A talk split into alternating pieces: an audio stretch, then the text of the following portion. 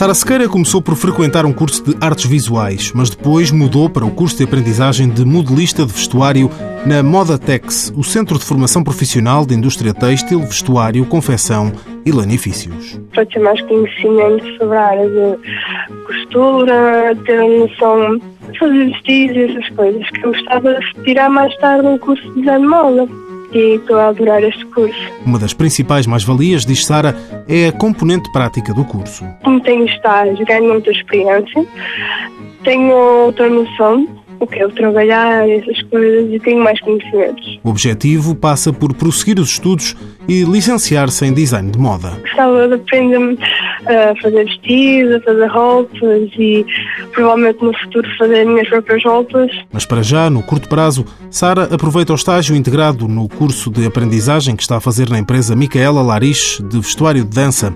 Sara Sequeira está no segundo ano do curso de modelista de vestuário. Falta-lhe por isso mais um para concluir a formação do IFP. Mãos à obra, financiado pelo Estado português e pelo Programa Operacional de Assistência Técnica do Fundo Social Europeu, sob o lema Gerir, Conhecer e Intervir.